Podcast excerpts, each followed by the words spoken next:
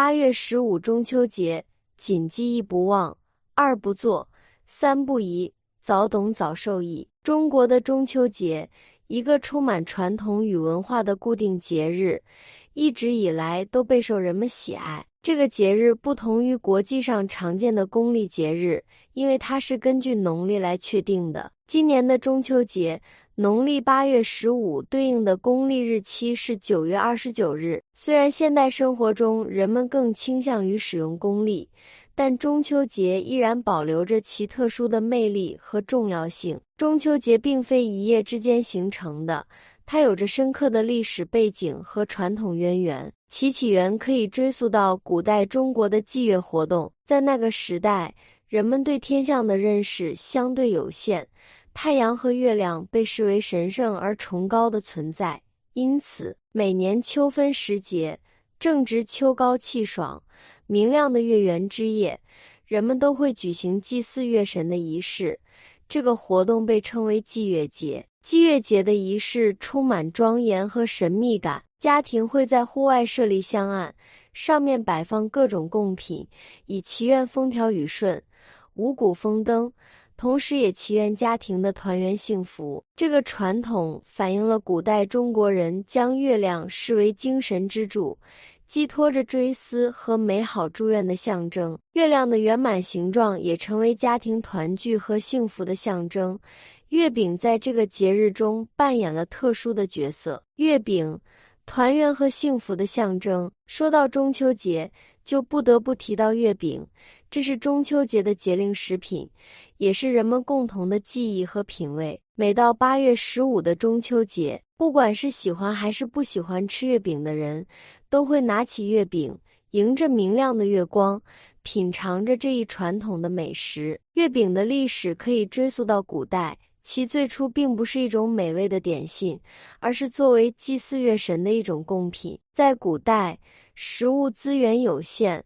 白面被视为极品之一，月饼就是由上等的面粉制成，通过精湛的工艺，加入各种上等的果仁、白糖等作为馅料，最终形成圆形的月饼。这个圆形象征着圆月，而月饼内含的果仁则传达了甜蜜幸福的寓意。月饼成为了家庭团聚和幸福的象征，人们认为吃月饼能够获得好运和幸福。祭月的仪式通常非常庄重，为月神设香案，摆上各种贡品，包括月饼、西瓜、苹果、红枣、李子。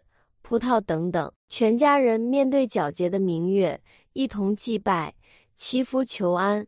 这一传统习俗体现了古代中国人将月亮视为精神支柱，托月追思和美好祝愿的心理。月饼也成了家庭团聚和幸福象征的一种食品。无论你是否喜欢吃月饼，中秋节都不容忽视这一传统。随着时间的推移，祭月活动的日期不断变化，因为秋分并非总是与月圆相符。为了解决这一问题，人们将祭月活动定在了农历的八月十五。这个日子被称为中秋，同时也是月圆之时。祭月节渐渐演变成了中秋节。中秋节与春节、清明节、端午节并列为中国传统的四大节日。它的传统习俗和禁忌也相对较多。吃月饼是中秋节最普遍的习俗之一，同时人们也会赏月、拜月、饮桂花酒等等。中秋节作为中国传统的重要节日，其日期和传统背后有着丰富的历史故事和演变过程。我们来了解一下秋分节气并非总与月圆相符的问题，导致了中秋节的日期演变。在古代，人们无法精确观测和计算天体运行，他们将太阳和月亮视为至高无上的神灵。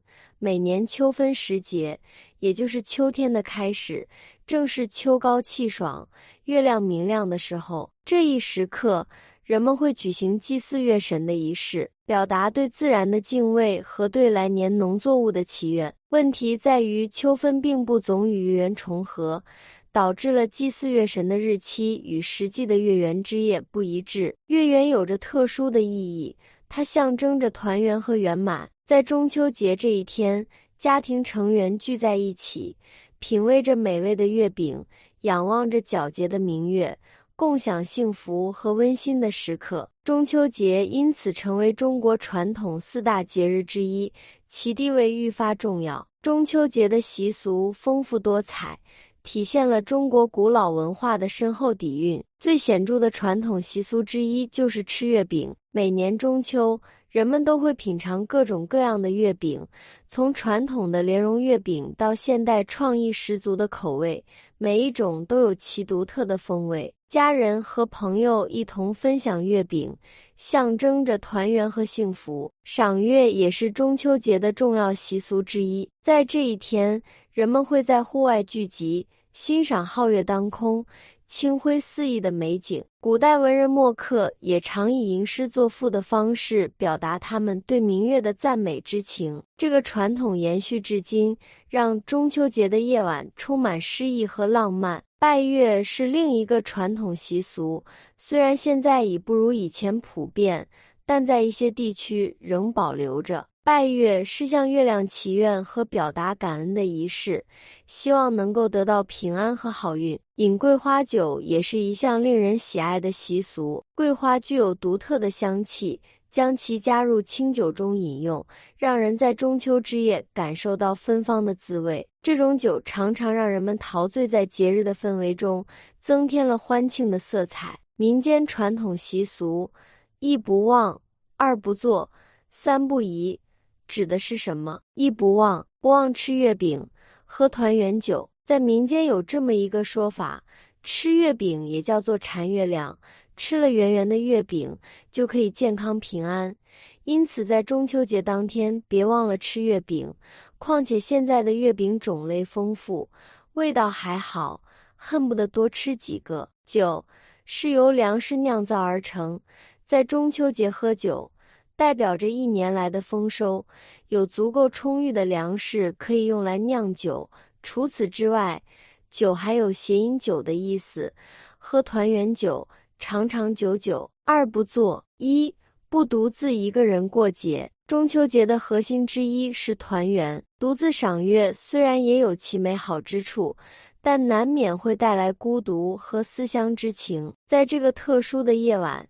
最好能邀请亲朋好友一同赏月，分享这份美好，共同欢庆。二不能赏月时间过晚，中秋夜微寒，如果独自陷入沉思，时间过晚可能会对身体健康产生不利影响，甚至影响到工作和学习。古人常常具有人饮酒或吟诗作对来赏月，以更好的享受这一时刻。三不宜一。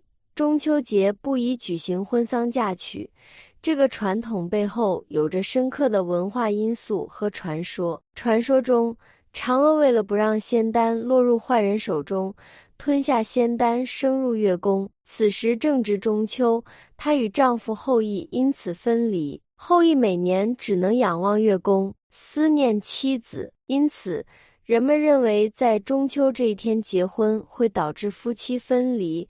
带来不幸。虽然这只是传说，但已经深深融入了中秋节的文化。二，男子不宜拜月。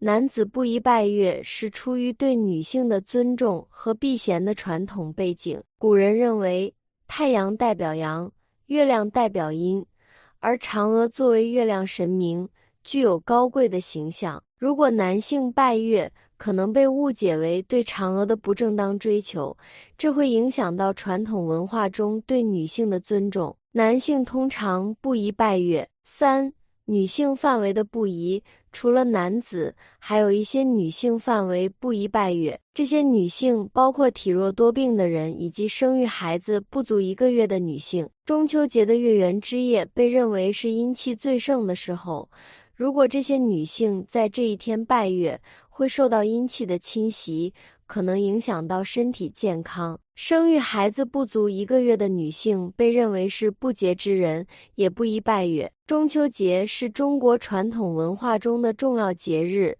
不仅有着丰富的历史背景，还有着深刻的传统习俗。为了保持这一节日的快乐氛围和文化传承，我们应该遵守传统的规矩和礼仪。在吃月饼、赏月、拜月的同时，我们要牢记“一不忘，二不做，三不宜”的原则，让中秋节成为阖家团聚。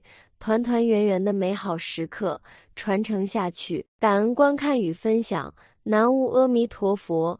本期的内容就到这里，喜欢的朋友不要忘了点赞加关注，下期见。